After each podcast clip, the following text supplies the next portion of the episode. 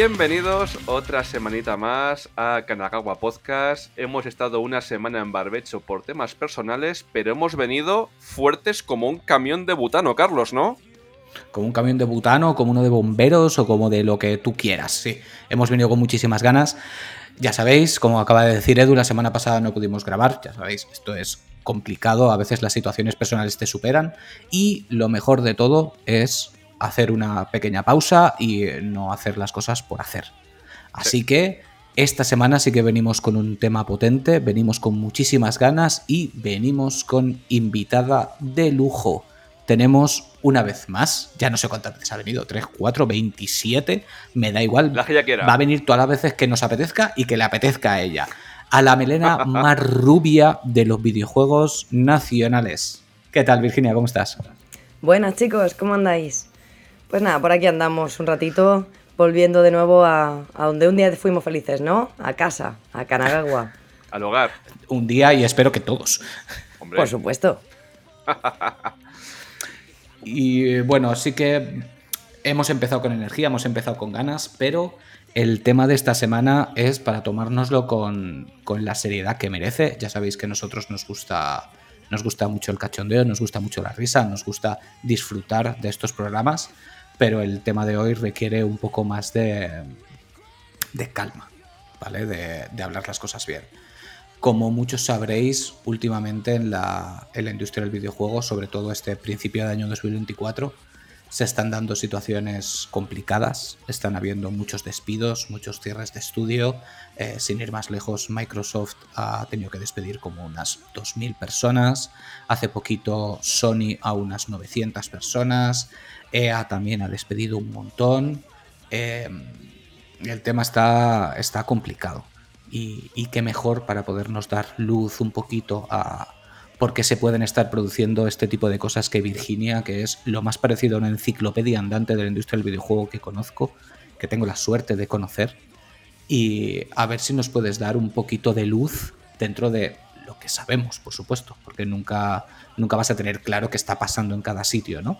Pero sí que existe esta sensación como que la industria del videojuego crece, cada vez los presupuestos son más mastodónticos, cada vez se venden más videojuegos y sin embargo cada vez parece que se está hundiendo más. Y ya están los gritos de la burbuja del videojuego estalla y, y to- todas estas cosas. Entonces, em, Virginia, siéntete libre, eh, organiza tus ideas y, cuéntanos qué, qué está sucediendo.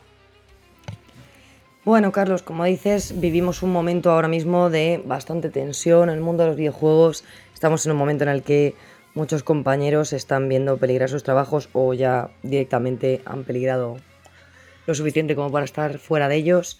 Eh, es un momento, la verdad, que muy triste en esta industria. Es un momento en el que ahora mismo hay una sobrepoblación de gente desempleada que, que, no ha tenido parangón. eh, nunca, se había, nunca se había tenido esta sensación dentro de la industria.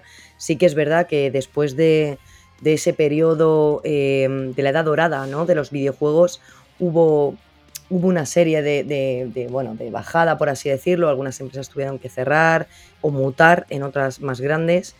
Pero eh, lo que estamos viviendo ahora es, es algo sin precedentes y es muy complejo de explicar tiene muchas pequeñas ramas, muchas diversificaciones en las que eh, nos podríamos centrar. Yo empezaría hablando un poco de por dónde viene este contexto, cómo empieza ¿no? Eh, este, este eh, preámbulo a, a- a asomar. ¿vale? Y todo esto eh, viene sobre todo a partir de 2000, eh, 2020, en 2020, bueno, un poco antes, en 2018 empieza a haber un aperturismo, ¿vale? Eh, el mundo independiente, yo sabes que siempre centro, aunque hablemos de triple A, hablo mucho del mundo independiente porque es un mundo más cercano que nos es más real hacia nosotros, que al final podemos tocar y es más tangible. Sí. Y es la Vale. base, además. sí. Efectivamente. Es una base que conocéis bien y que, y que manejáis, por eso eh, intento centrarme en ella. ¿Qué empieza a pasar? Empieza a pasar que hay un aperturismo con eh, el tema del mundo indie. eh, ya desde 2010 eh, se empezó a ver que los indies empezaban a coger potencia, ¿no? Juegos como Limbo, juegos como.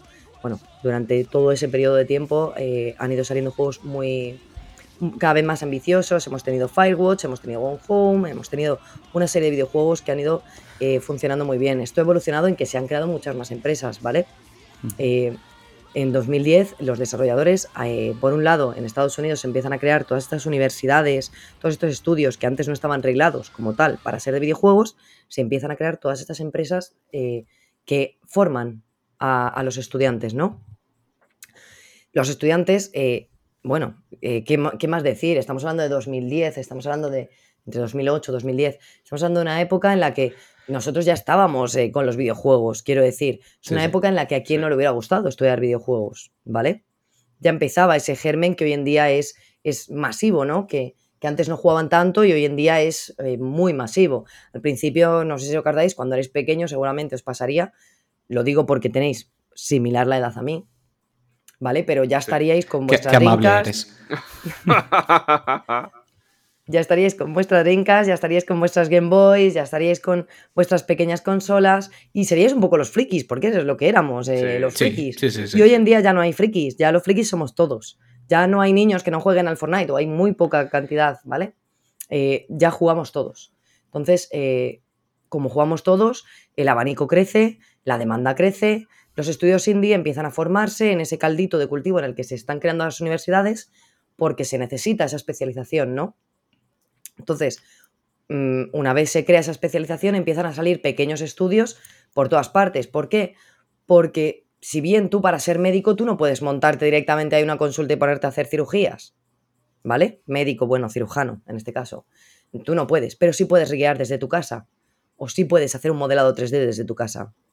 Entonces, es un tipo de empresa, es un tipo de negocio, el mundo de los videojuegos, que era muy accesible a montar algo muy pequeño y que funcionase, sobre todo en un mercado en el que no había tanta gente. En 2008-2010 estamos hablando de una época muy dorada para ese indie, porque tú sacabas un juego indie y era eh, muy especial. Conseguir ya sacar un juego era muy especial, ya ni te cuento si lo sacabas en consolas. Un Binding of Isaac, un Limbo, como hemos comentado, eh, este tipo de juegos empiezan a verse cada vez más, empiezan a funcionar cada vez más y se empiezan a consolidar como empresas bastante grandes y bastante serias en un sector que estaba a la alza. Vale. Eh, todo eso eh, empieza a evolucionar, cada vez hay más, eh, se convierte el mundo de, em, de los videojuegos, el mundo del aprendizaje de los videojuegos en un negocio. Un negocio que cada año prospera y cada año hay más estudiantes. Entonces ahí llega un momento en el que a partir de 2017, 2018 empieza a haber una especie de, de limbo en el que hay muchos estudiantes, salen muchos estudiantes, pero no hay tantas empresas. No había eh, lo que hay ahora, ni tiene nada que ver, pero sí había ya, ya empezaba a verse dentro de la industria ese resquicio de algo está pasando porque los estudios cada año salen muchos alumnos y no hay tantas empresas, ¿vale? ¿Por qué? Porque cada vez hay más demanda, o sea, hay más demanda, hay más oferta, hay más juegos en el mercado eh, y al final, pues, eh, Mm, el mundo es finito, ¿no? Quiero decir. Sí, sí. Entonces eh, ya empieza a encontrar su primer tope. Empezamos ahí a encontrar nuestro primer tope, ¿vale? 2017 ya todos lo veíamos dentro de la industria, que había un tope ahí, que algo estaba pasando serio. Entonces, eh, ahí se empieza a generar un, discurso ya muy distinto, ya no era el mismo. Yo cuando entré a la universidad, a la universidad esto era, eh, vas a hacerte millonario, básicamente. y hoy en día es Mm, a ver si consigues un sueldo, mucha suerte, valiente, ¿vale? O sea, es muy distinto el discurso que había antes con el que hay ahora. Es un, paradigma distinto, ¿no? Eh, antes era te tienen que gustar y además vas a ganar dinero y ahora es te tienen que gustar porque lo vas a pasar jodido. Sí, más ¿vale? que te gusten porque vas a estar pringando. Madre de Dios. Efectivamente. Mm. Vale. Eh, una vez llegamos a ese parón, de repente pasa una cosa muy importante que nos ha pasado a todos, que es una pandemia. ¿Vale? ¿Qué es lo que pasa al entrar la pandemia? El COVID-19 que entra en el 2020, ¿no? Eh, a partir de marzo, si no me equivoco, ¿no? Correcto, marzo de 2020. Empieza a entrar una. Eh, llega esta pandemia. Esta pandemia paraliza eh, al mundo. Y es así. Todos sabemos que esto marcó un antes y un después en las interconexiones de las personas, en la forma de socializar, en la forma de, concebir el mundo y de conocer el mundo. De hecho, los niños nacidos en la pandemia o, un poquito antes de la pandemia han tenido una serie de experiencias eh, de pequeños que nosotros no ni imaginaríamos vivir, ¿vale? Eh, ya a nosotros nos, nos, cuesta encajarlo, imaginaos a ellos ver cómo cambia el mundo otra vez en dos años. Alucinante. Vale, em, hay esta pandemia y al haber esta pandemia em, surge una nueva necesidad. Una nueva necesidad, no, un nuevo consumidor.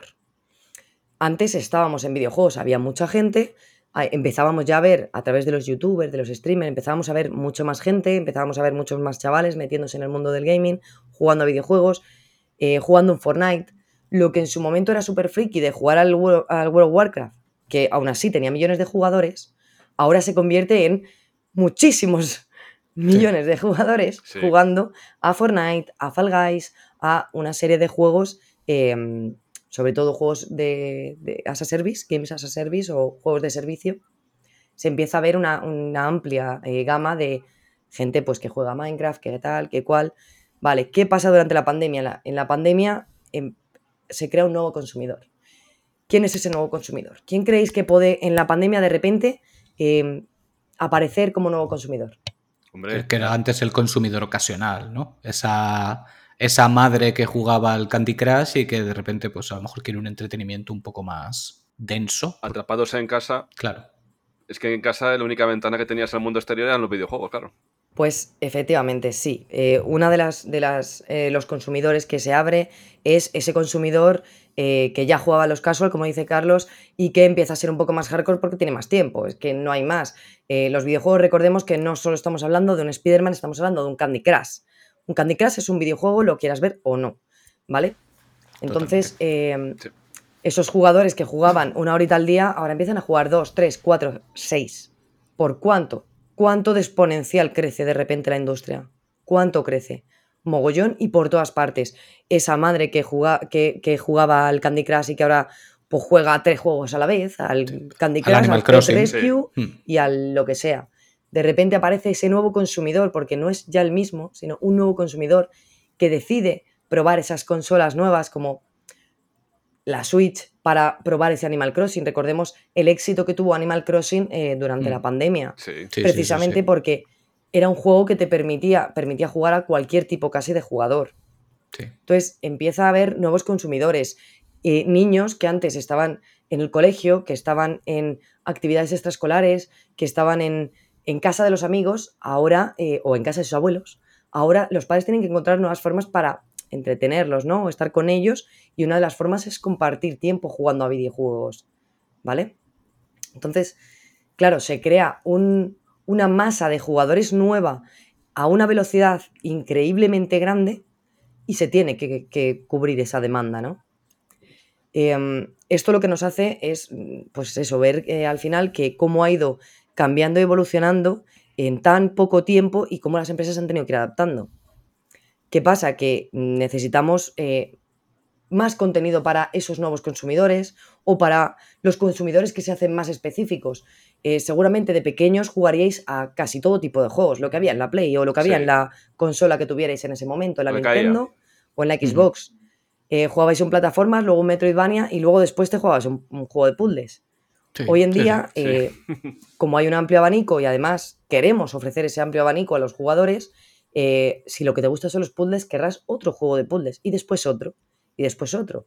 Si lo que te gusta solo Walking Simulator, lo mismo, jugarás un Gone Home y después jugarás un Firewatch y después jugarás a un Tape o después jugarás al juego X. ¿Vale?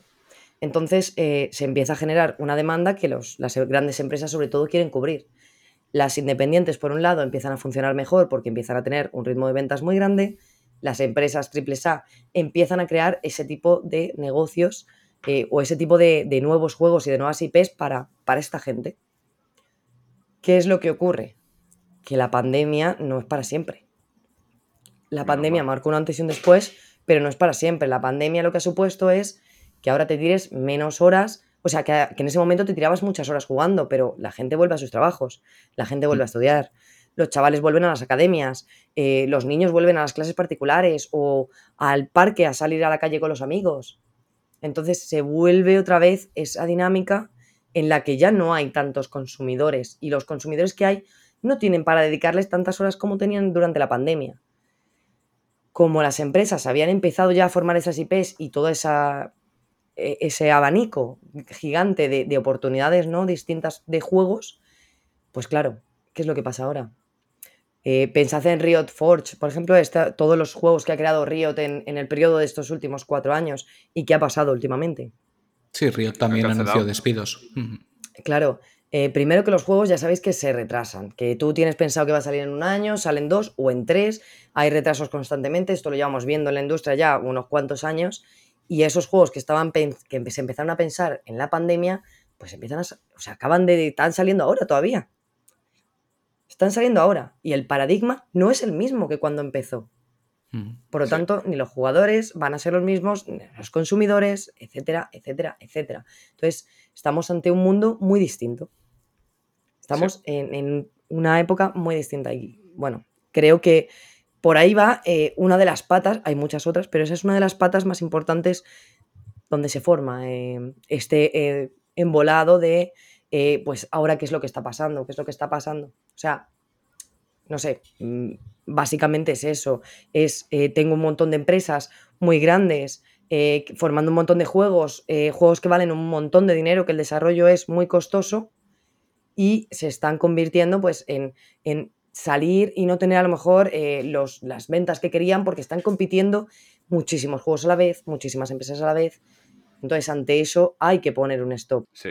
Claro, además es una de, una de las cosas que, más le llama la atención a la gente, precisamente que ponían de ejemplo, yo qué sé, Spider-Man 2, ¿vale? Pongamos, porque todos sabemos que en Insomniac también han habido, han habido despidos, ¿no? De estos 900 despidos que ha hecho PlayStation eh, estaba Insomniac y ¿cuál era el otro estudio que han dicho? Eh, eh, Fire Sprite. Fire Sprite entero, creo que fue, ¿no? Sí, han dicho, bueno, han, dicho más, pero bueno, la cuestión, podemos coger fácil el, ejemplo del Spider-Man 2. Ha vendido una salvajada, pero una salvajada. Entonces, claro, el pensamiento de la gente es, ¿cómo puede ser que este juego que sí, ha costado muchísimo, evidentemente, ha vendido tantísimo y sin embargo hay que hacer una purga. ¿Cómo se explica esto? ¿Cuál, ¿Cuál, es el sentido? Lo normal es que con esa cantidad de ventas tengan que haber unos beneficios, ¿no? Tengan que haber podido cubrir el juego, haber podido cubrir a sus trabajadores y que eso pueda continuar.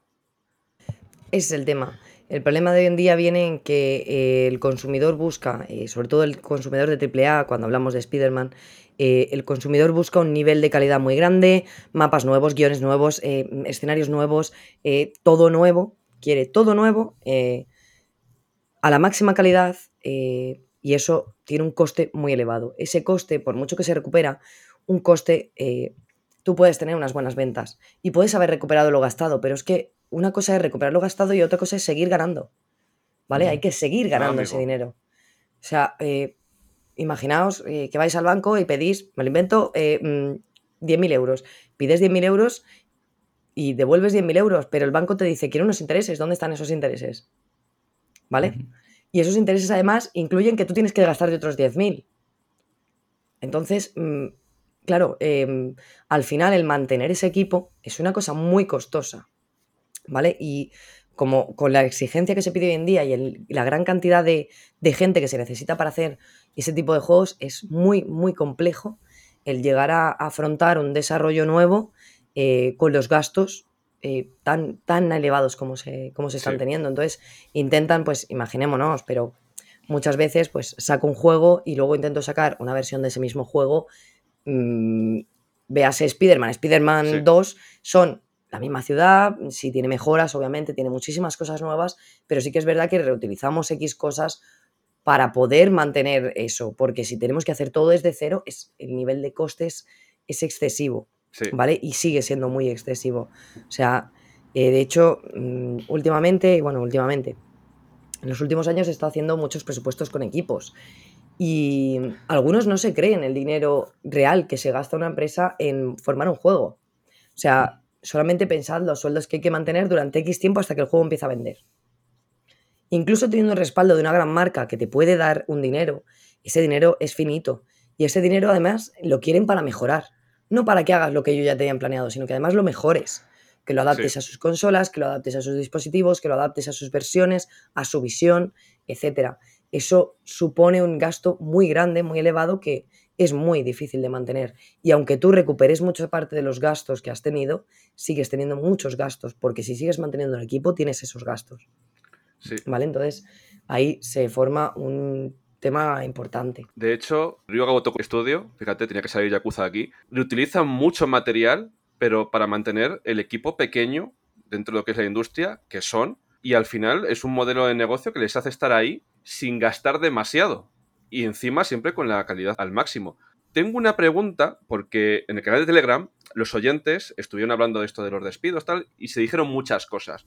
Una de las cosas que dijeron efectivamente, que es los beneficios, mm, si el estudio tiene muchos beneficios porque hay despidos, y también se sacó otros dos temas, pero uno de ellos fue el caso Nintendo, en plan de si ahora mismo está habiendo tantos despidos, si ahora mismo está la situación como está, ¿cómo Nintendo está contratando gente? ¿Cómo Nintendo está a la alza? ¿Cómo Nintendo ha creado un nuevo edificio? ¿Por qué? ¿Qué, qué hace diferente a Nintendo de las demás compañías? Sí, que también hay que partir de la base, antes, perdona que, que te corte Virginia, antes de que empieces, de que Nintendo es una compañía terriblemente hermética. O sea, en Nintendo pueden estar pasando cosas y que nosotros no lo sepamos jamás. Igual que existe la famosa nevera de Nintendo en la que probablemente esté Metroid Prime 4 para cuando les apetezca sacarlo, o yo que sé, o Super Mario 28. Entonces también yo creo que es una buena base de la que partir con, con el tema Nintendo. Efectivamente, como dice Carlos, eh, lo primero es que eh, Asia eh, en general y sobre todo Nintendo es una empresa muy hermética, es una empresa que no nos va a contar las cosas em, tan abiertamente como, como tenemos en esta cultura que tenemos nosotros, ¿no? Quiero decir, Nintendo a la hora de comunicar las cosas las comunica de una manera muy distinta. no sabemos exactamente todos los datos de Nintendo. Los datos de Nintendo los comparten ellos. Tú no los sabes. No sabes todos Lo- esos lo datos. sabe Nintendo. Sí. Entonces tiene su complicación el, el poder eh, indagar hasta qué punto eh, Nintendo ha tenido dificultades o no las ha tenido. También es verdad que el modelo de negocio de Nintendo es muy distinto. El modelo de negocio de Nintendo y el tipo de comprador de juegos de Nintendo es muy distinto del de Play o del de Xbox o del de eh, Steam. Eh, cuando hablamos del comprador de Nintendo es, para que os hagáis la idea, es una plataforma aparte. Es como si fuese un mundo aparte. ¿Por qué? Porque el tipo de comprador que compra en Nintendo es un tipo de comprador que está dispuesto a pagar un precio más alto por los juegos debido a la exclusividad total de ese juego. Eh, un Pokémon, es que juegas en Nintendo o no lo juegas. Un Zelda, Sí. es que juegas en Nintendo o no lo juegas. Quiero decir, y no hay una versión alternativa. No hay un Zelda para Play. ¿Me entendéis? No hay un competidor contra los juegos de Nintendo. No lo tiene. Sí es verdad que muchos indies y algunas empresas AAA intentan hacer juegos que se asemejen o que tengan un parecido. Bueno, hace poco salió el famoso Palworld, que también da para otro debate. Eh, y, y lo comparaban. ¿Es comparable? Hablaban No, de porque el que 5 juega millones de Pokémon jugadores. va a jugar a Pokémon. Va a tener esa Sí. alternativa, pero va a comprar Pokémon igual. Hablaban de competidores, hablaban de cómo compite, hablaban de 5 millones de, de usuarios. Estamos hablando de un juego que además ha salido en Epic, ha salido en Steam, mm, ha salido, no sé si en alguna plataforma más, ahora mismo no lo recuerdo, pero eh, en Epic no, en Xbox Game Pass, perdón. En, en Game Pass y en eh, Steam, o sea, estamos hablando de dos plataformas y ha vendido 5 millones o 10 millones, que me parece que estaba ahora. Pokémon en su primera semana vendió 14, en una sola plataforma cerrada y hermética. O sea, ¿de verdad estamos hablando de competidores? Sí. No. No, no es así, no estamos hablando de competidores, estamos hablando de otra cosa, otra, ot- algo distinto, pero no es competición contra Nintendo. Nintendo tiene un comprador muy exclusivo que va y sabe muy bien lo que quiere eh, y de hecho decimos que es hermético no solo por el hecho de, de los números, sino en el hecho de las consolas, eh, los desarrolladores ahora mismo. eh, sí que es verdad que los AAA, me imagino, no lo sé de primera mano, me imagino, voy a decir, eh, que tienen la Switch 2, ¿vale? Esa famosa Switch que se está hablando tanto. Los desarrolladores, ya te digo, ahora mismo no tenemos ese acceso eh, a la Switch eh, 2, en caso de que la hubiera, ¿vale? No vamos a dar detalles, pero eh, no tenemos eso. Los indies o las empresas, muchas de las empresas AA no tienen acceso a esa, a esa nueva plataforma, ¿no? Que, que se va a salir. ¿Por qué es eso? Porque Nintendo lo que quiere y lo que va a hacer es Sales vender suyo, sus ¿no? propios Sí. juegos. ¿Vale? Ellos van a primar sus nuevos juegos y sus juegos antiguos. Y eso va a ser lo primero que entre. Obviamente habrá muchos juegos que pues, serán retrocompatibles o lo que sea, o se podrá hacer X cosas, pero su primer catálogo y el que van a querer vender es el suyo.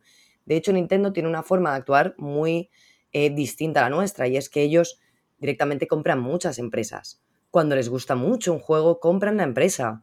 No, eh, no dan ese espacio a, a lo mejor para que la empresa eh, crezca mm, Sí. por sí. Prefieren comprarla cuando están a tiempo, cuando ven que es un producto que encaja con su filosofía. Entonces, es, es algo muy distinto cuando hablamos de Nintendo y mm, para mí a veces es como, como si me metes la plataforma móvil.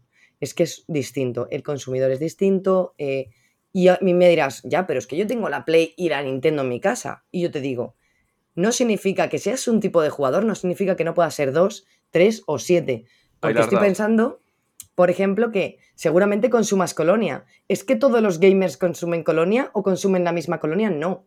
Tú puedes ser jugador de PlayStation y consumir la colonia X. Pues también puedes ser jugador de PlayStation con un- como un tipo de jugador y jugador de Switch como otro tipo de jugador. ¿Vale? sí. Y no pasa nada. De hecho, hasta los propios géneros eh, dependen mucho de esa plataforma. Y a ti te gusta jugar en Nintendo, me lo invento, a JRPGs y en PlayStation te gusta jugar a un eh, a- acción aventuras. Y No pasa, pasa ¿eh? nada. Pasa, pasa. De hecho, a Sí, veces de- coges el. No, no, a veces coges el juego y dices, este para Switch. Este Sí, eso- para Play. Aquí lo comentamos muchas veces. Sí, Sobre sí. todo en el- tema indie, yo soy muy de jugarlos en Switch. Por algún motivo me parece una plataforma muy amable para el indie.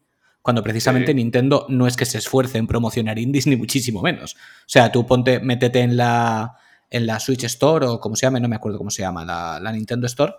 Y, si quieres encontrar un indie, ponte a rebuscar. ¿Sabes? Ponte a rebuscar duro hasta que lo encuentras. ¿Sabes? Lo que pasa es que, es que si es un juego que tú ya sabes que quieres y lo quieres en esa plataforma, pues ya te buscas la vida por adelantado, ¿no? Ya sea físico o digital. Pero ellos no se preocupan en promocionarlo. Nintendo promociona lo suyo. Sí. ¿sabes? Y si Efectivamente, lo otro se queda un poquito más atrás, pues mejor. Efectivamente, Nintendo sabe muy bien lo que hace y sabe muy bien cómo lo hace, por eso tiene también una industria más hermética y consigue tener unos resultados muy distintos. ¿Vale? Además, es una consola que eh, es que estamos hablando de un software, por ejemplo, mm, muy distinto al de la PlayStation y el nivel de gráficos, un nivel de acabado, un nivel mm, de hardware muy distinto, ¿no? Eh, y sin embargo, pues tiene jugadores y tiene una masa de jugadores muy grande. Eso mm, es importante valorar que, que hay gente que no necesita los gráficos de un Starfield para mm, divertirse, para eh, entretenerse o para disfrutar de Sí. su, Por su tiempo libre. De hecho, va camino de ser la consola más vendida de la historia. Al ritmo que va, es bastante probable que acabe alcanzando a PlayStation 2. Sí, lo va a coger, seguro, vamos, lo va a coger. Sí, sí, al, al ritmo que va, muy probablemente la coja y la, y la supere. Pero bueno, Vir, dentro de, de- de toda esta historia, a pesar de que Nintendo se sabe que le va muy bien, ¿tú a título personal crees que ellos están también en esta situación? ¿Crees que ellos por dentro también están sufriendo como parece que están sufriendo el resto de compañías? ¿O ellos incluso en esto son un mundo aparte? A ver, afectar afecta a todo el mundo y eso es, eso es así. O sea, eh, pensad en esos compradores que hemos hablado antes, esa madre que de repente juega, o ese padre que juega al Animal Crossing, o que juega a un Metroid, o que juega al juego X, eh, que ya no, no puede dedicarle ese tiempo porque está trabajando, viene el trabajo, cena, mm, película y a la cama, Netflix y a dormir, ¿no? Entonces, ese comprador eh, ya no está ahí. Eh, ese comprador eh, niño que antes tenía la tarde libre o la mañana incluso, mm, ya no está ahí. Entonces, pueden negarlo, pero está ahí, la realidad está ahí. Esos compradores ya no están, esos consumidores ya no están. Y te voy a decir una cosa, Evir. El jugador de toda la vida, en muchas empresas, se han acostumbrado en pandemia a de tener 20 trabajadores, tener 7, y ese trabajador llega a su casa reventado por hacer el trabajo de tres personas. Ya no consume lo mismo que antes. Es que yo pensaba que era cosa personal mía, pero hablando con la gente del Telegram, viendo las redes sociales, estamos todos jodidos de quedarte dormido con el mando en la mano y decir, no puedo jugarme a los 5 o 10 juegos que jugaba al mes, ya no puedo llevar ese ritmo. Lo que te hace no comprar todos los juegos que comprabas antes, porque ¿para qué le vas a comprar de salida si no lo vas a jugar? Coño, me espera una oferta. Es que ahí tenemos un problema también gordo cuando la gente de toda la vida está estancada, ¿eh? ¿Cómo lo veis? Sí. porque a ver, sí que es verdad que tenemos como una visión un poco distorsionada por, por, redes sociales, ¿no? Especialmente Twitter, porque ves a mucha gente que se los va comprando todos. Y dices, es increíble, ¿no? Que primera tu capacidad monetaria y luego tu, tu capacidad como jugador de poder asumir todos esos juegos. ¿Sabes? Porque estamos viendo mucha gente que, por ejemplo, hoy en fecha de grabación del programa ha salido Final Fantasy VII Rebirth. Todo el mundo tiene Final Fantasy VII. Nosotros lo tenemos, sin ir más lejos. Pero es que la semana pasada tenían este, la semana anterior tenían este, la semana anterior tenían este. Y dices, pero ¿cómo puede ser? Pero claro, realmente no es la tónica general. La gente eh, al final compra y juega a lo que puede. Es que una cosa son las redes sociales y las redes sociales recordemos que distorsionan el mundo. si yo me pongo a ver ahora mismo eh, las redes sociales de mi suegra, pensaría que ahora mismo está en Holanda, ¿vale? Eh, porque se está haciendo fotos, está sacando fotos de cuando estuvo en su viaje en Holanda o que está en Disneyland la semana pasada. No es así. ¿Vale? Eh, el mundo ahora mismo consume menos, eso es así, y consume menos por una sencilla razón. Y todos lo sabemos, ahora mismo no estamos en un buen momento económico. Ahora mismo los sueldos son muy bajos. Todos estamos diciendo lo mismo de los pisos, están altísimos. ¿Qué es lo que está pasando en la industria del videojuego? Los juegos están carísimos. Si bien es verdad que una persona ya con una estabilidad eh, de vuestra edad, de la mía, eh, puede permitirse el lujo de comprarse X juegos al mes o X juego al mes, eh, pensad en los consumidores que no pueden hacerlo. Pensad en la gran cantidad de consumidores que no pueden destinar 80 euros a comprarse un FIFA, eh, perdón, un FC24, y después a comprarse un, me lo invento, Super Mario o un que sea, ¿vale? Es muy complicado, vivimos en una época en la que al revés se venden menos videojuegos eh, a, los mismos consumidores. Si bien es verdad que hay más masa, porque los, consumidores crecen, los niños de hoy en día nacen con los videojuegos bajo el brazo, pero a la hora de comprarlos es verdad que ahora mismo eh, la gente no tiene el mismo nivel económico. De hecho, donde más se compran los juegos es en ofertas, aparte de en su lanzamiento, obviamente, por la expectativa y el hype, pero es en ofertas y en los momentos de ofertas lo que hacen es que al final eh, el precio al que están pagando el juego muchas veces no es el estimado que debería venderse el juego. Por lo tanto, la empresa no está ganando, no está perdiendo dinero, pero no está, está dejando de ganar ese dinero, ¿vale? del precio completo del juego. Por lo tanto, estamos en una situación precaria para todo el mundo. O sea, ya os digo que esto además eh, está pasando en todas partes. Incluso em, muchas veces hablamos de que los americanos eh, tienen esa eh, libertad, ¿no? Para poder comprarse más videojuegos porque sus sueldos son más altos, ya, pero luego mira la seguridad social, tema de la sanidad.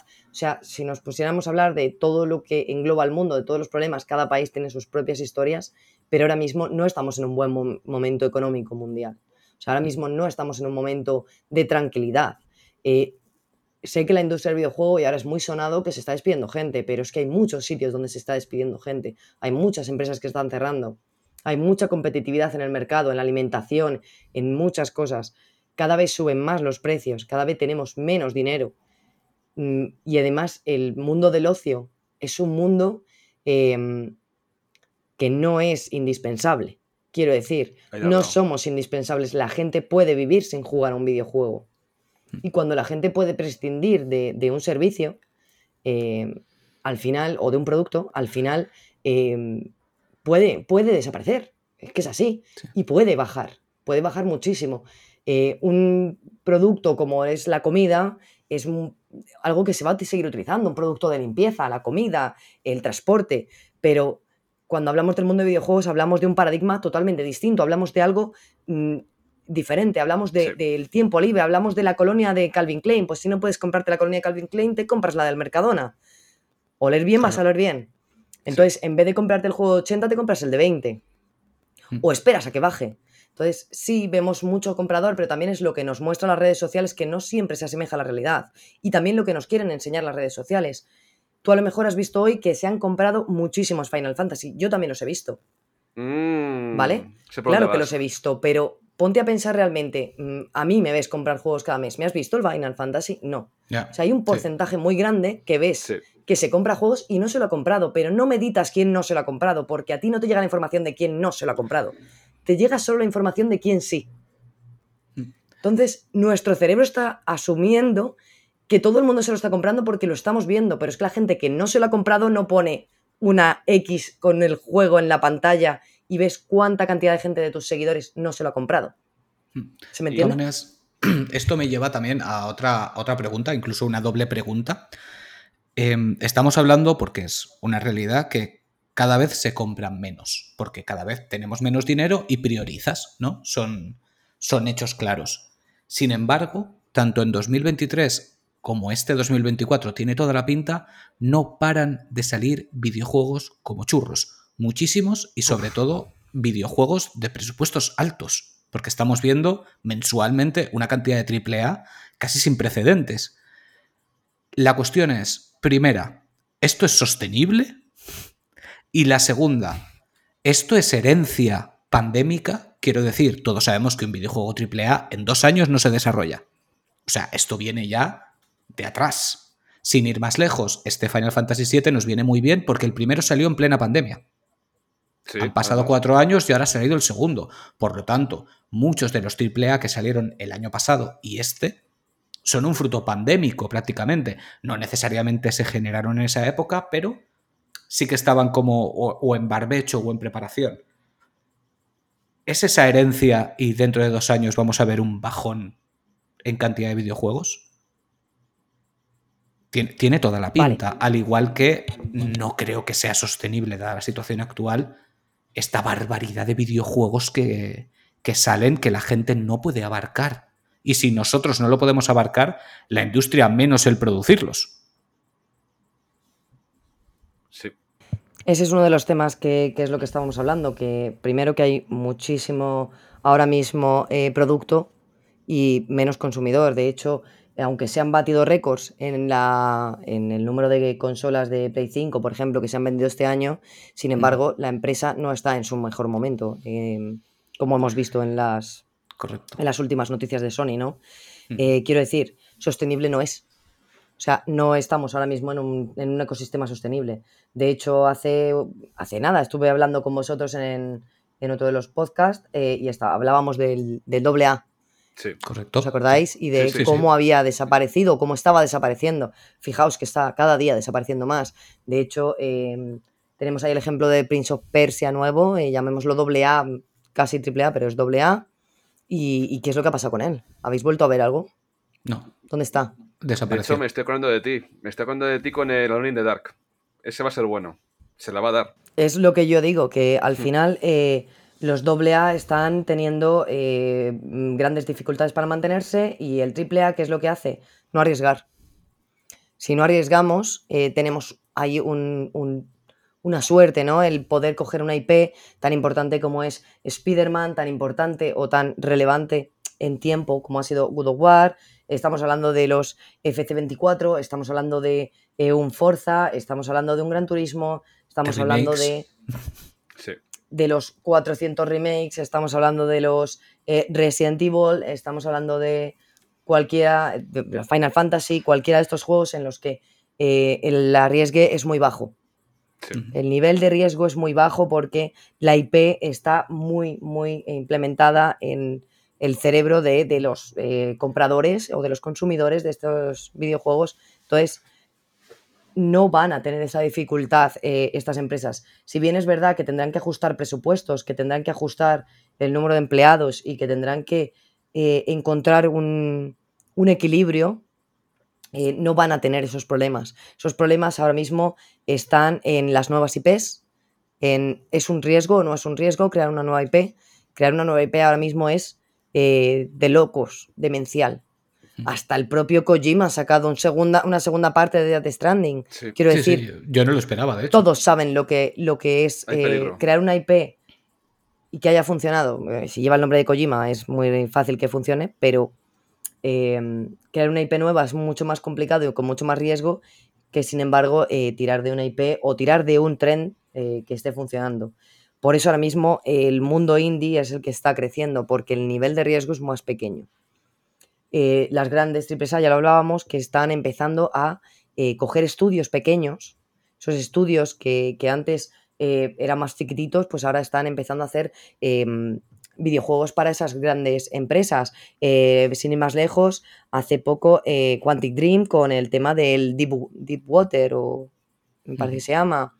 Em, el, el Usant eh, de Don't Not, de este de que vas escalando, eh, este tipo de juegos independientes que el nivel de riesgo es muy pequeño. ¿Por qué? Porque el coste es muy pequeño. Estamos a lo mejor comparando eh, un desarrollo de 150 millones de euros con un desarrollo de 3.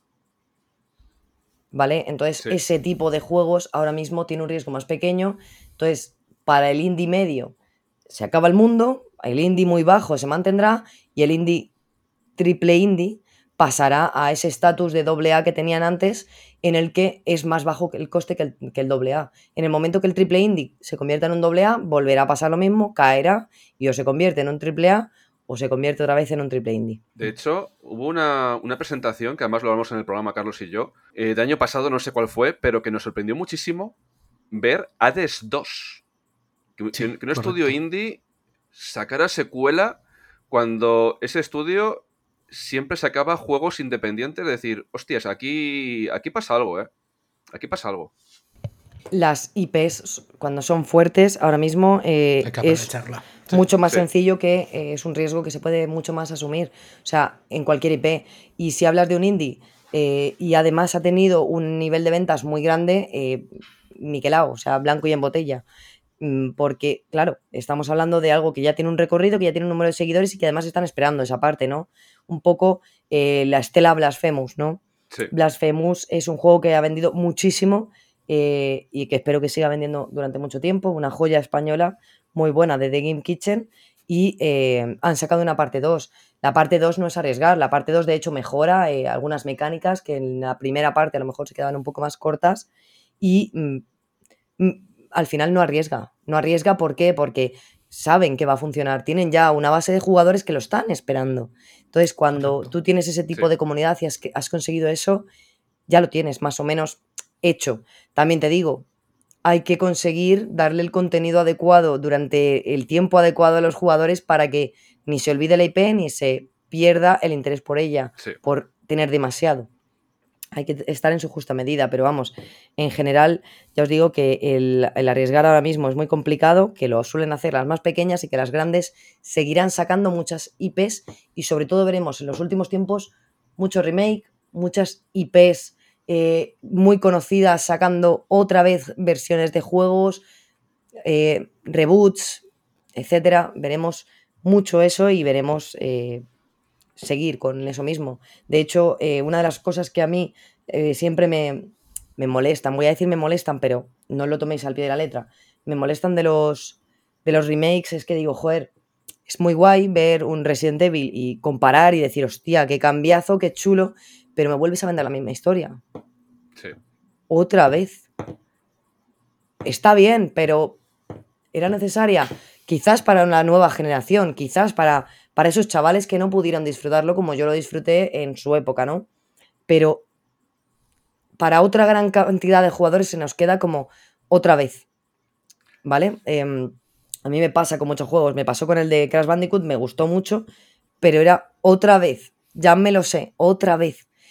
Está bien para recordar, pero no sé, quizás, y quizás hablo de estas personas más mayores de 30, que esos juegos a lo mejor decidimos ya no comprárnoslo. Mm. Eh, yo creo que eso, por ejemplo, pasó con el último Metal Gear, este remake, eh, re-re remake o lo que sea, ¿no? Eh, otra vez me vuelves a sacar lo mismo. La, Master Collection, sí. Claro, me vuelves a sacar lo mismo otra vez, tal, mm, no sé, creo que em, quizás es, es, un contenido que ahora mismo no necesitamos y si hicieran, es verdad que es la remaster, no la remake, es la, el remaster del remake, si no me equivoco, o algo no, así. No, no, no, son remasters y punto. Sin más. Pues. La HD metida con otro collar. Pero sí que es verdad que, no sé, mm, creo que necesitamos eh, cosas originales. Eh, sí que es verdad que el comprador, por ejemplo, de The Last of Us 1 eh, es el mismo que el de The Last of Us 1 Remake. O sea, remake, eh, remaster. Este, el, Sí, el último. el último que han hecho. Eh, no sé hasta qué punto era imprescindible este, este remaster ahora mismo. No lo sé, Vale. sé, pero no lo era, o sea, es un hecho, eso ya lo comentamos aquí y, Entonces, y lo claro. mantenemos. Quiero decir, ¿hacían falta? No, pero, Para nada. to- pero todos sabemos cómo van las cosas ahora. Naughty Dog probablemente esté embarcado en un proyecto de muchísimo dinero y generar ese, ese remaster, remake o como lo quieras llamar, pues le- sabe que tiene unas ventas garantizadas que le van a dar un flujo de dinero para poder sacando, seguir sacando su Sí. proyecto. Sí. venderá a, a ese consumidor eh, que está en tier 1, lo llamaríamos, que es ese consumidor que se compraría todo lo que haya de, de The Last of Us porque simplemente quiere tenerlo, pero Fan. no llegará a todos los consumidores. O sea, es un ejemplo nuestro, seguro. Bueno, yo no me lo he comprado, es un ejemplo, y me gustó mucho el, el 1, pero no me lo he comprado porque no veía la necesidad. Como yo no soy una, una- Yo no me considero una persona especial. Hay que considerar que hay, una- hay un grupo muy grande de personas que piensan como yo. Hay una masa de gente que piensa como yo. Y esa masa al final hace que eso venda menos.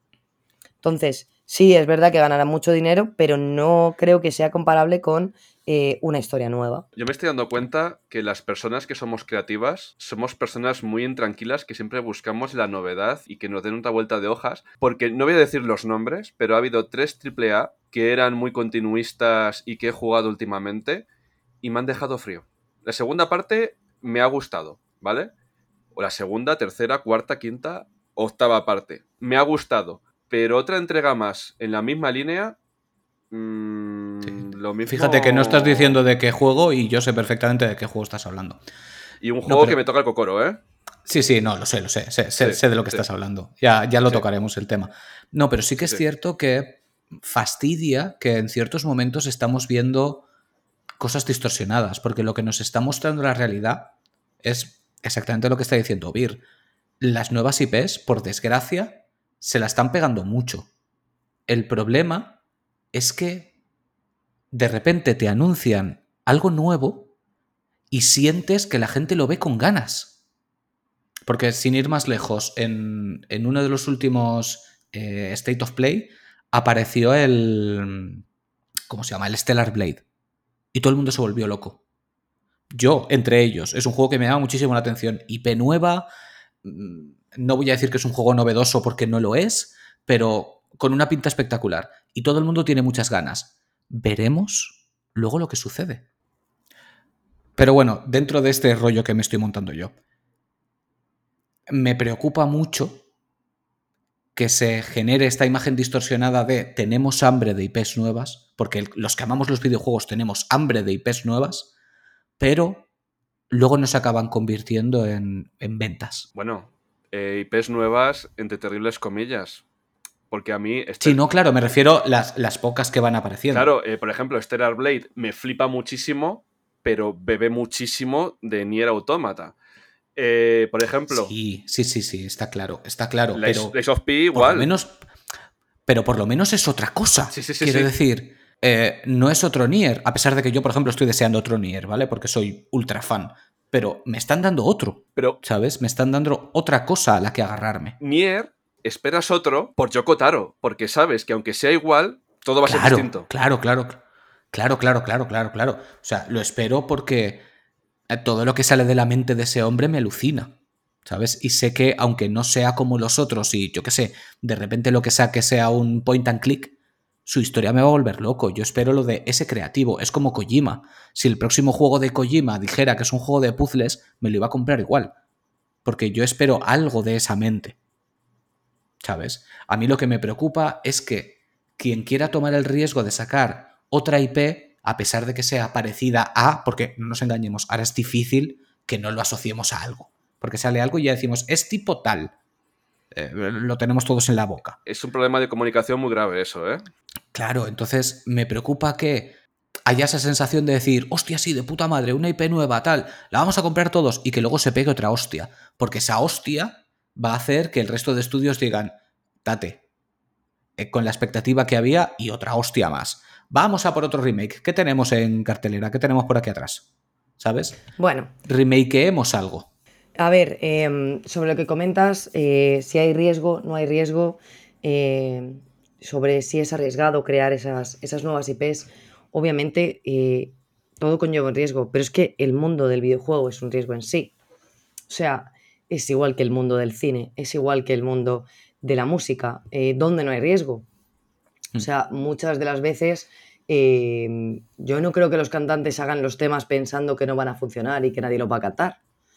Eh, supongo que haces un tema y por lo que sea funciona muy bien. Hace, es un ejemplo y no tiene nada que ver, pero hace poco escuchaba al de Quédate, ¿no? Ah, escuchaba una entrevista que le hacían y él decía que no estaba nada convencido del estribillo. Que él, hay lo de quédate. He visto la misma entrevista que tú. Sí, sí, sí. Justo eso es lo que no. Claro, justo te quedas pensando y dices, hostia, eh, claro, es que él tampoco se imaginaba que esto iba a ser lo que ha sido. No te lo imaginas, no hay una expectativa.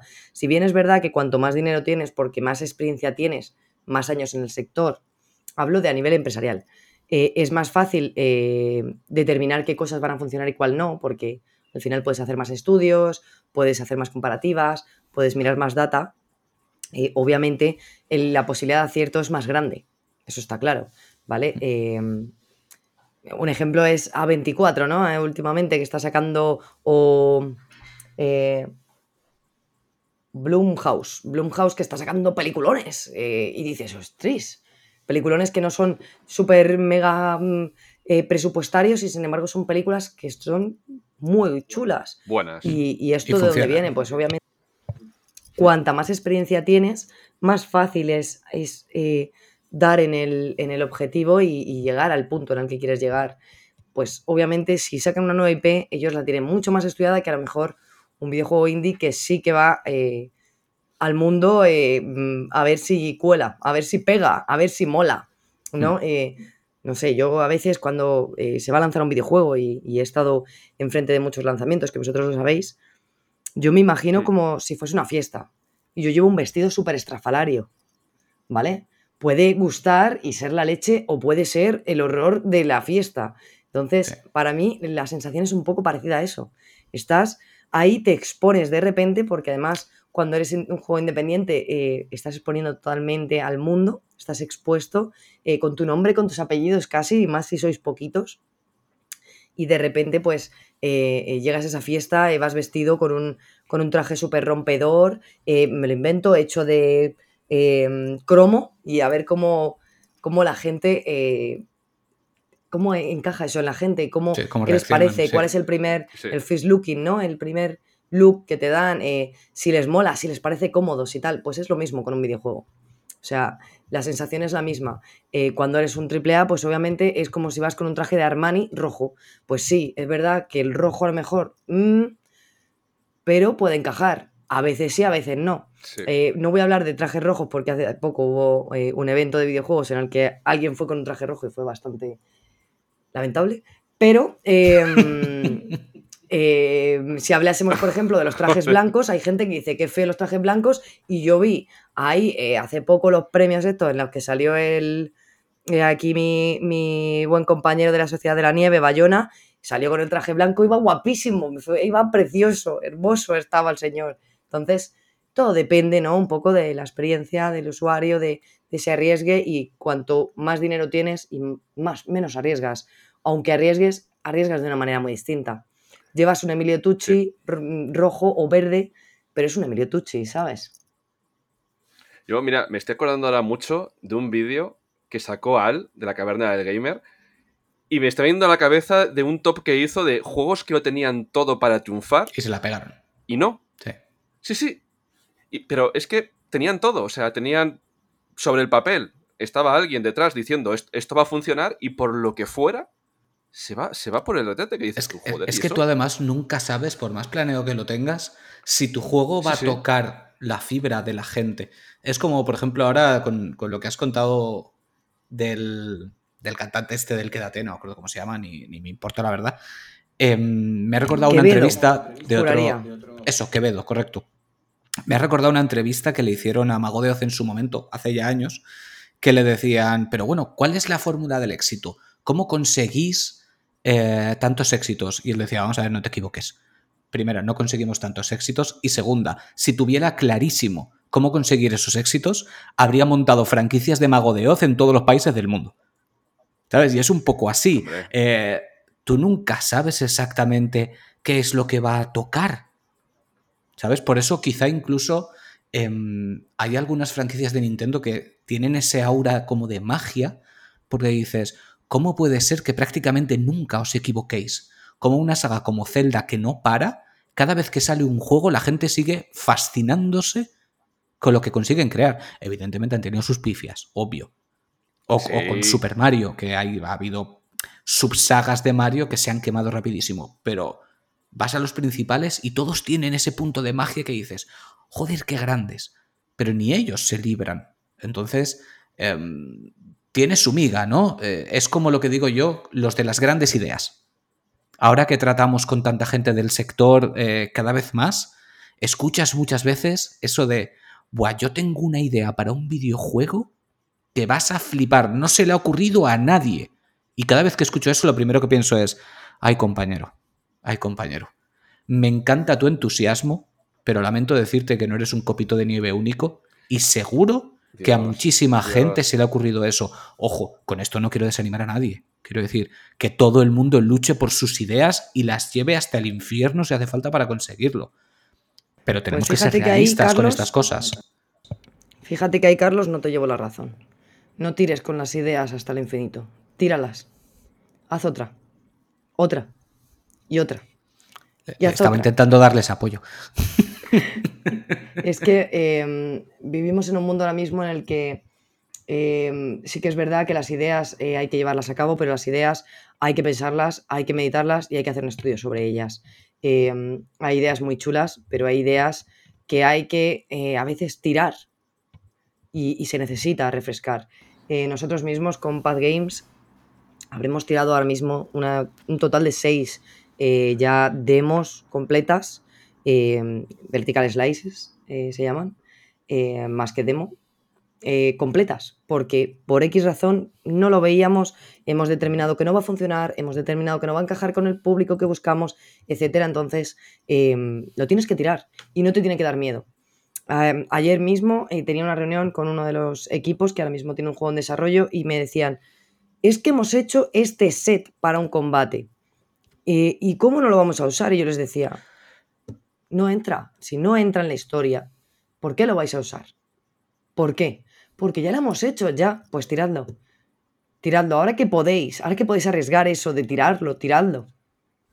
No es lo mismo cuando llevas tres años haciendo mm, todo el juego y tirarlo que cuando estás en las etapas, sobre todo iniciales. Entonces, las ideas, sobre todo cuando son ideas, tiradla. No saquéis la primera idea, no saquéis la segunda ni la tercera. A la 17 va la vencida. Las ideas hay muchas, hay millones, mucha gente tiene ideas muy parecidas a las tuyas en el otro lado del mundo, porque por suerte, por desgracia, hay muchísimas personas en el mundo. Entonces, em, siempre piensa mucho, estudia mucho y aprende mucho, busca muchos datos. Eso es lo importante. Ojalá te hubieran oído con el Final Fantasy XV, ¿eh? Me cago en la mar.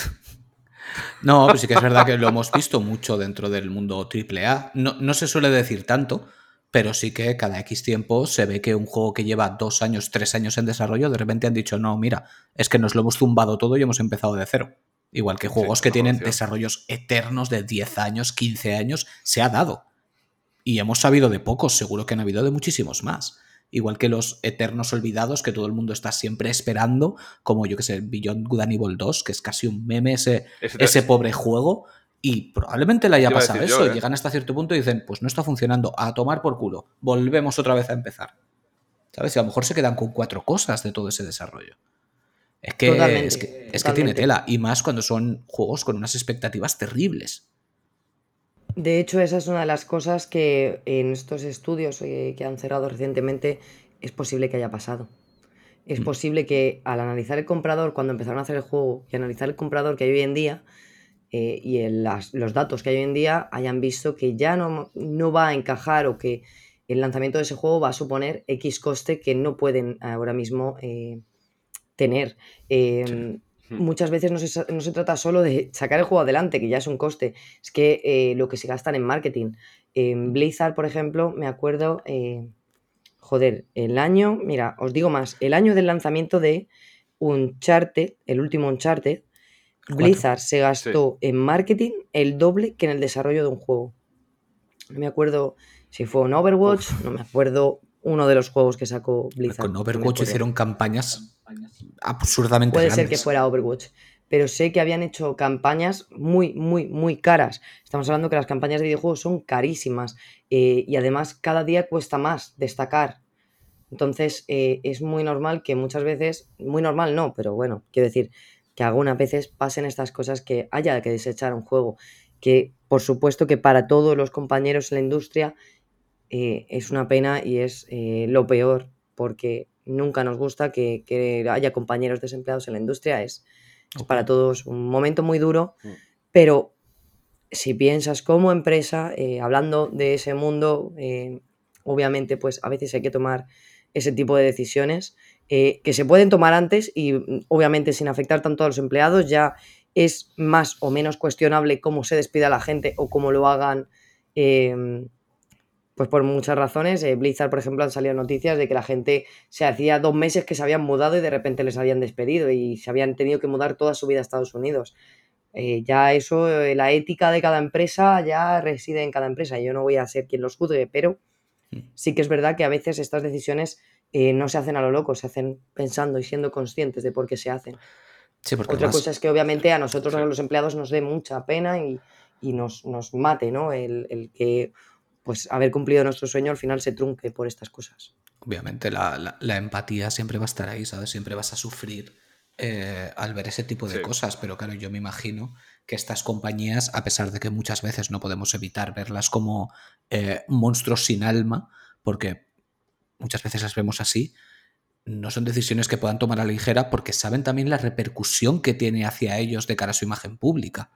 Quiero decir, yo me estoy imaginando ahora mismo tanto a Sony como a Microsoft, en el momento que han tenido que hacer estos despidos, ellos asumen, me imagino, que la gente los va a mirar como diciendo, eh, la madre que os parió, ¿qué estáis haciendo? ¿Sabes? ¿Seguro? Eh, ¿Tú estás seguro de lo que dices? Mm. ¿O estás seguro solo porque tienes una edad y porque estás en el mundo del videojuego? Es posible. Tú tienes 15 ¿eh? años, ¿tú te planteas que Blizzard está haciendo bien las cosas o mal? No, no se lo plantean. Y después de eso, de seguir jugando a Overwatch, hayan despedido a quien hayan despedido, si ese chaval de 15 años le da por estudiar, o ese chavala de 15 años le da por estudiar videojuegos, ¿tú crees que si tiene una oportunidad en Blizzard la va a rechazar por solidaridad con los compañeros a los que despidieron en 2024? No, no lo va a hacer, está claro. Entonces, eh, ¿quién se está enterando de estas noticias? ¿Quién se va a enterar? Aunque llegase a ellos, aunque llegase a la, masa de jugadores, que no es el caso, pero aunque llegase, ¿qué les importa? Les importa que no sale su videojuego, que no sale el Mandalorian que anunciaron la semana pasada, que no sale el juego de no sé qué. Eso es lo que les puede importar y les importa durante un tiempo finito porque ya tienes otra noticia impactante al día siguiente, de otra cosa, de un videojuego que sí que se lanza, de una nueva IP, de no sé qué. Entonces, como hay tanta cantidad, ¿realmente les afecta? ¿Qué les afecta? Mira, la gente que trabaja cara al público lo sabrá. Si no, preguntad a gente que trabaja cara al público si la persona media, el ciudadano medio, tiene empatía. No, no, está claro que no. Está claro que no. Lo que bueno, yo supongo que, tengo la vista un poco nublada al estar dentro. En la propia industria, eh, tú tienes una visión, obviamente, de compañerismo hacia tus compañeros porque te puedes poner en su lugar, pero eh, a veces, incluso poniéndote en su lugar, vuelvo a decir lo mismo, es que ahora mismo eh, han despedido X empleados, pero si a ti el año que viene te dan trabajo ahí, van a mm, entrar esas personas, van a entrar nuevas personas ahí, no van a solidarizarse y decir este monstruo. Es que no existe ese monstruo, ese monstruo es el que sí, me ha despedido, pero al final tiene un nombre y unos apellidos para ti y para esas personas y ya está. Pero a la hora de la verdad, ¿quién no quiere trabajar en una de esas empresas? Es que es la realidad, o sea, lo que hay es eso ahora mismo, es, es es un, una cosa así. Eh, quiero decir, eh, todos sabemos lo malo que es eh, aquí em, a Punto Ortega, ¿no? En España, con el tema de la Zara, etcétera, y comercios demás. ¿Deja de tener gente trabajando? ¿Ha dejado de tener gente porque despidan de una manera X o de una manera Y o porque haya habido acoso de no sé qué o porque haya habido no sé cuántos? Yo creo que no. Eh, en Primor, una de las cadenas más famosas ahora mismo de cosméticos em, para todos los públicos, em, mm, eh, cada dos por tres están saliendo historias de mujeres que comentan sus experiencias en el trabajo. ¿Es por eso que van a dejar de tener empleados? No. Cada año los becarios se quejan de las de la cómo los tratan en los trabajos, cómo los tratan en las empresas. ¿Han dejado de salir becarios y de entrar en las empresas? Ya. Quiero decir, mm, la realidad es lo que hay ahora mismo. Es lo que hay. Mm. Sí. Y, un problema de empatía brutal. y más una empresa Ya. de tan renombre, por mucho que la queramos demonizar, va a seguir siendo el Blizzard. A menos que se derrumbe por completo y se destruya, eh, como hemos visto algunas que se han destruido, que ojalá no pase con ninguna más, pero a menos que se destruyan por completo, ¿quién no querría trabajar ahí? Sí. No, y. Rockstar. O sea, eh, Rockstar. Justo te todos iba a hablar de Rockstar. Ha- Has leído la noticia de hoy, ¿no? Eh, no, no he leído la noticia de hoy, pero sé que ha habido hasta sindicatos, eh, ha habido un montón de historias. En, me acuerdo en Australia hubo hasta un revuelo porque los padres no podían ni ver a sus hijos, etcétera. Bueno, eh, crunches súper grandes. Lo de Rockstar me imagino que te- estoy queriendo pillarte que es algo de lo de que los han mandado para las oficinas, ¿no? Correcto. Ahora, ahora les han dicho que Vale. tienen que ir los cinco días de la semana a la oficina. Sí, sí. Efectivamente. Eh, sí, para, no, para evitar el filtrado ¿no? de información. Bueno, Eh, no, no- no se ha especificado mucho, pero vaya, eh, que está la gente poniendo el grito en el cielo y digo, vamos a ver, em, esas personas yo asumo que estaban esos cinco días a la semana trabajando, pero desde su casa. Em, tampoco Sí, pero me yo creo que tremendo que ver, drama vamos, ir a la oficina. Me puedo imaginar que tiene que ver con el tema de las filtraciones estando en el nivel de desarrollo que están y teniendo Sí, la filtración sí. tan grande que tuvieron en diciembre. Entonces, eh, yo creo que va por ahí el tema. Y también están Igualmente, diciendo que em, por el tema del crunch y tal, pero digo, vamos a ver, em, iba a suceder igualmente. No os engañéis, el crunch sucede y no en los videojuegos, en todo tipo de empresas de desarrollo. Es normal. Quiero decir, es lo, es lo que hay. Podéis llorar todo lo que os apetezca. Así es la vida. No lo estoy defendiendo. Ojo, estoy diciendo lo que hay y lo que sucede. Tú en Navidades, en los comercios, preguntas si hay crunch o no. Y la gente le importa una mierda. Sí, por ejemplo. Que tener sus regalitos. Sí. Claro, Es- al es que la final. gente no tiene empatía. Al final es, es el tema de, bueno, pues lo que estábamos hablando de Rockstar justamente era eso, eh, que tú sabes lo que hay, pero aún así, ¿quién no estaría orgulloso de trabajar en Rockstar? Sí, claro. ¿Quién no querría tener en su perfil trabajando en Rockstar, no? Entonces, eh, ahí yo siempre me debato con el tema de eh, demonizamos, pero nos olvidamos muy rapidito de eso. ¿Vale? Eso nos olvidamos todos. Porque al final, eh, ser grande, ser importante, pues manda y ya está, ¿no? Eh, entonces, me parece, me parece que es muy interesante ese tema. Con el tema Rockstar, quiero mandar un abrazo a una persona que ya, ya sabe cuál es y hablaremos del tema. Bueno, y también me ha, me ha venido ahora a la cabeza, no hemos nombrado que creo, igual sí que lo he dicho, que Enea también acaban de anunciar otra otra buena cantidad de despidos, que además yo conozco gente allí y bueno, por suerte a ellos no les ha tocado, pero también estamos igual. Pero bueno, esto me lleva también a, a otro tema, ya para ir eh, zanjando el programa de hoy, que es la cantidad de gente que está estudiando ahora mismo videojuegos. Esta mañana estábamos comentando Vid y yo que está saliendo una media, en teoría, que probablemente sea más, de unas 1.500, 2.000 personas al año de acabar sus estudios de videojuegos con la esperanza de entrar en la industria. Aquí en España. Efectivamente. ¿Dónde metes a toda esa gente? Uf, Efectivamente, Duro. es un tema bastante peliagudo el tema de lo que hablábamos antes, un poco al final el negocio de la educación, porque eh, en, el en el mundo de los videojuegos ahora mismo es un negocio. Eh, eso lo que hace al final es que generan mucho más eh, oferta eh, de la demanda que hay. Ahora mismo en España hay unas 600 empresas de videojuegos. yo cuando entré hace 10 años, 12 años en la industria, había bastante menos había 400, pero aún así el crecimiento no ha sido tan exponencial como para meter 1.500 eh, estudiantes al año. Eso eh, de los que se puedan a lo mejor contabilizar universitarios. Contemos grados, contemos módulos, contemos mm, eh, posgrados, contemos cursos y la gente que es autodidacta. El mundo ahora mismo del videojuego tiene una gran cantidad de activos que están pasivos. O sea, quiero decir, hay un montón de personas ahora mismo que no caben en esta industria porque no hay espacio. Cómo se pueden hacer espacios, es el, es el gran dilema de ahora, el, el, al que se enfrenta ¿no? el, ese, eh, esa persona media. De hecho, esto está generando un clima bastante desequilibrado. ¿Por qué? Yo ya lo hablaba hace años, eh, me acuerdo que discutía con un compañero, eh, yo en poquito más, voy a llamarlo en la adolescencia, em, en esa época tan bonita, yo le decía a mi compañero que no podía ser diseñador por 400 euros a media jornada. Y él me decía que sí, porque si no, no encontraba trabajo. Y yo le decía que no lo hiciera, porque lo que estaba haciendo es permitir que si a él le contrataban por ese precio, ese que además no, le, no había expectativas de que fuera a subir, efectivamente no subió, al final eh, le despidieron y metieron a otra persona en un momento dado por el mismo sueldo. Lo que estaba generando es, esa aceptación, ¿vale? Sé que es difícil, es difícil cuando se lo dicen a una persona, pero cuando eh, esto empieza, o sea, cuando te lo dicen a ti como persona, tú empiezas a pensar en ti y claro, dices, joder, de 0 a 400 van 400, yo prefiero 400 que 0, ¿no?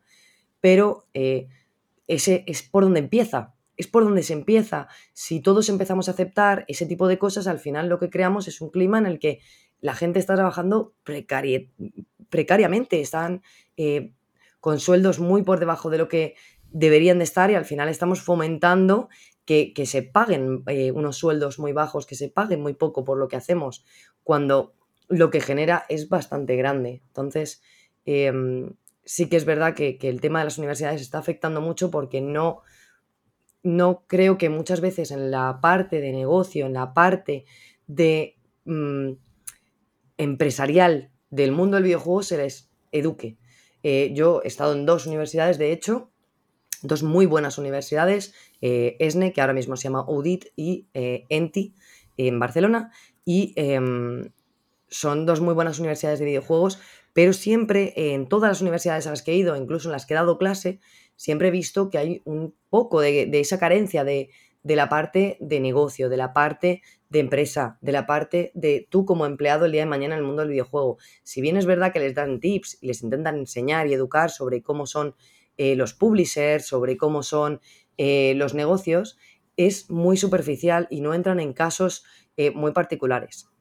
Em, yo en esto siempre me acuerdo mucho, yo no tenía esa parte de clases de negocio, tenía una clase que se llamaba Industria del Videojuego, que nos la daba un señor que se llamaba Daniel Parente, un abrazo desde aquí, muy grande, eh, al que tengo mucho respeto, y esa clase era la única que tuve yo en la carrera en la que se hablaba de verdad de cifras reales. Em, y era en primero de carrera. ¿Cuál es el problema de darle esto en primero de carrera a un alumno? Un alumno en primero de carrera está haciendo, está encontrando su camino, está buscando qué quiere hacer, en qué, en qué quiere el día de mañana especializarse.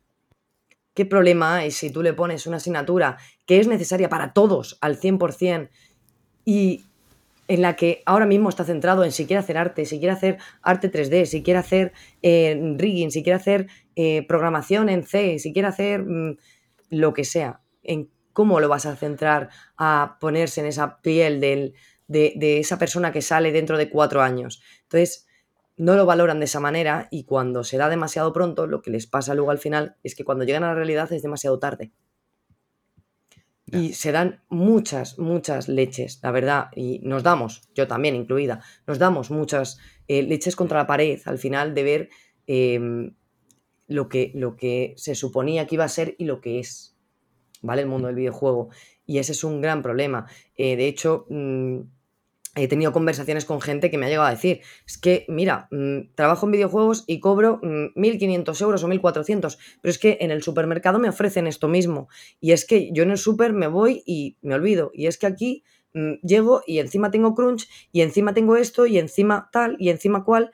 Y es un sacrificio muy grande el trabajar en el mundo del videojuego, sobre todo empezar en el mundo del videojuego, ¿vale? Porque no empiezas con un sueldo muy alto, sino empiezas con sueldos bastante precarios y el adaptarse a eso mientras tus amigos van subiendo y es el gerente del supermercado en tres años y tú estás ahí como junior currándotelo las horas que sean y echando horas de más y el fin de semana que si estoy atento a esto y no sé qué y al final es muy sacrificado y cuesta mucho. con una esperanza que no sabes si va a llegar a, a lo que tú esperas que acabe siendo. Claro.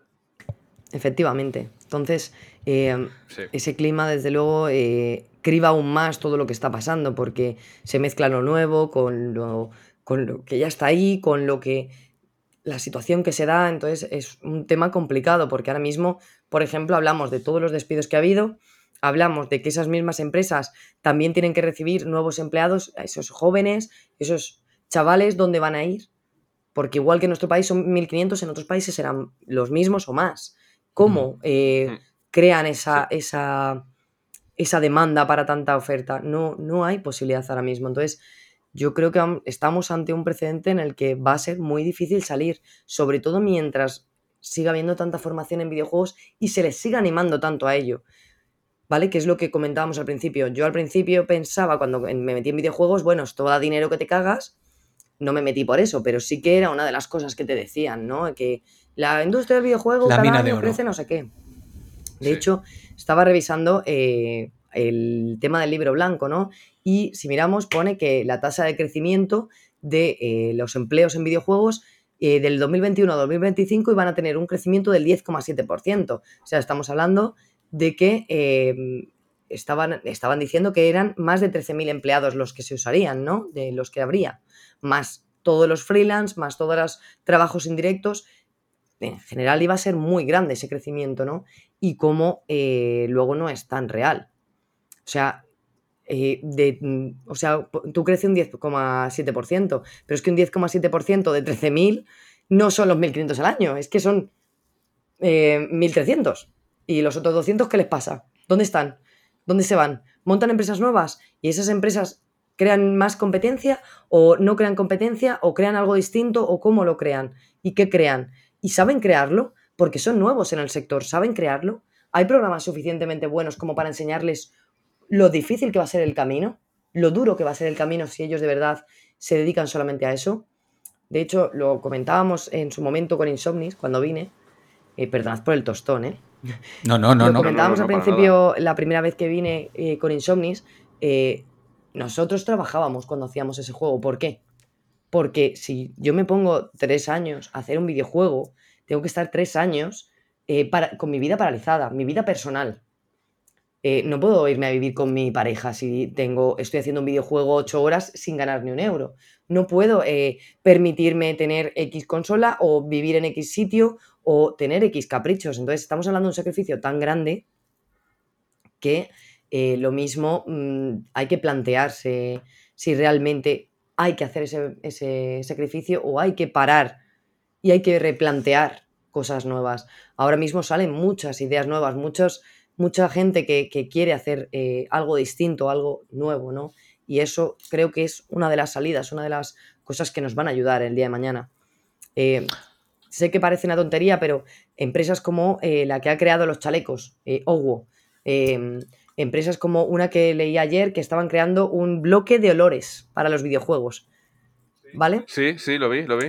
ese tipo de, cosas que parecen una tontería son nuevas vías, son nuevos negocios dentro del mundo del videojuego que pueden ofrecer otra visión, que pueden ofrecer otro campo.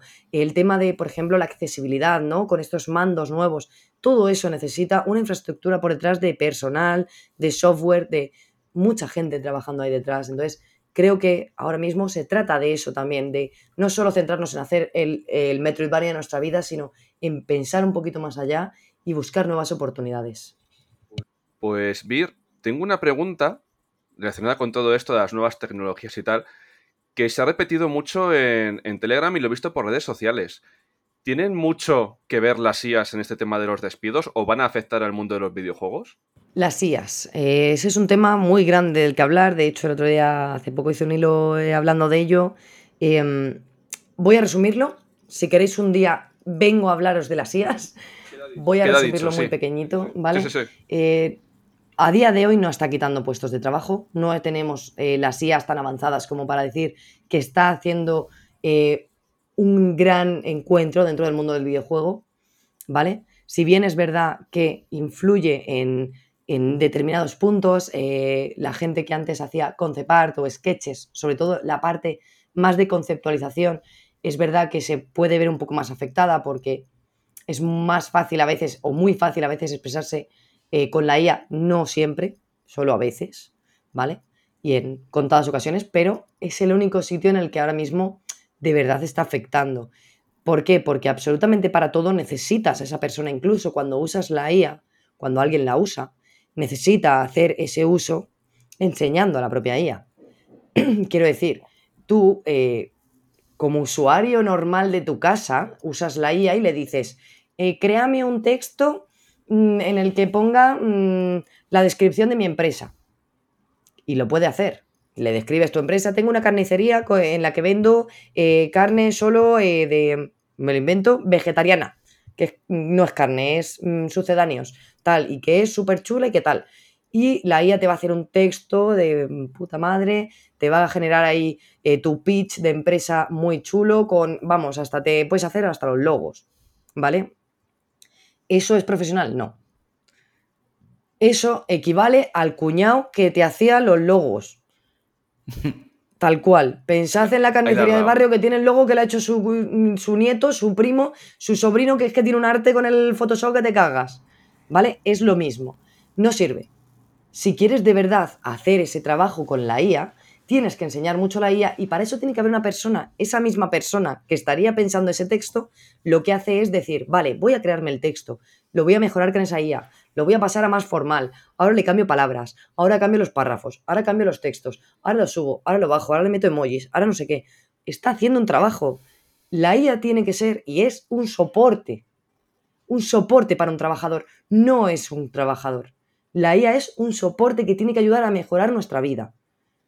Y debe ser regulada.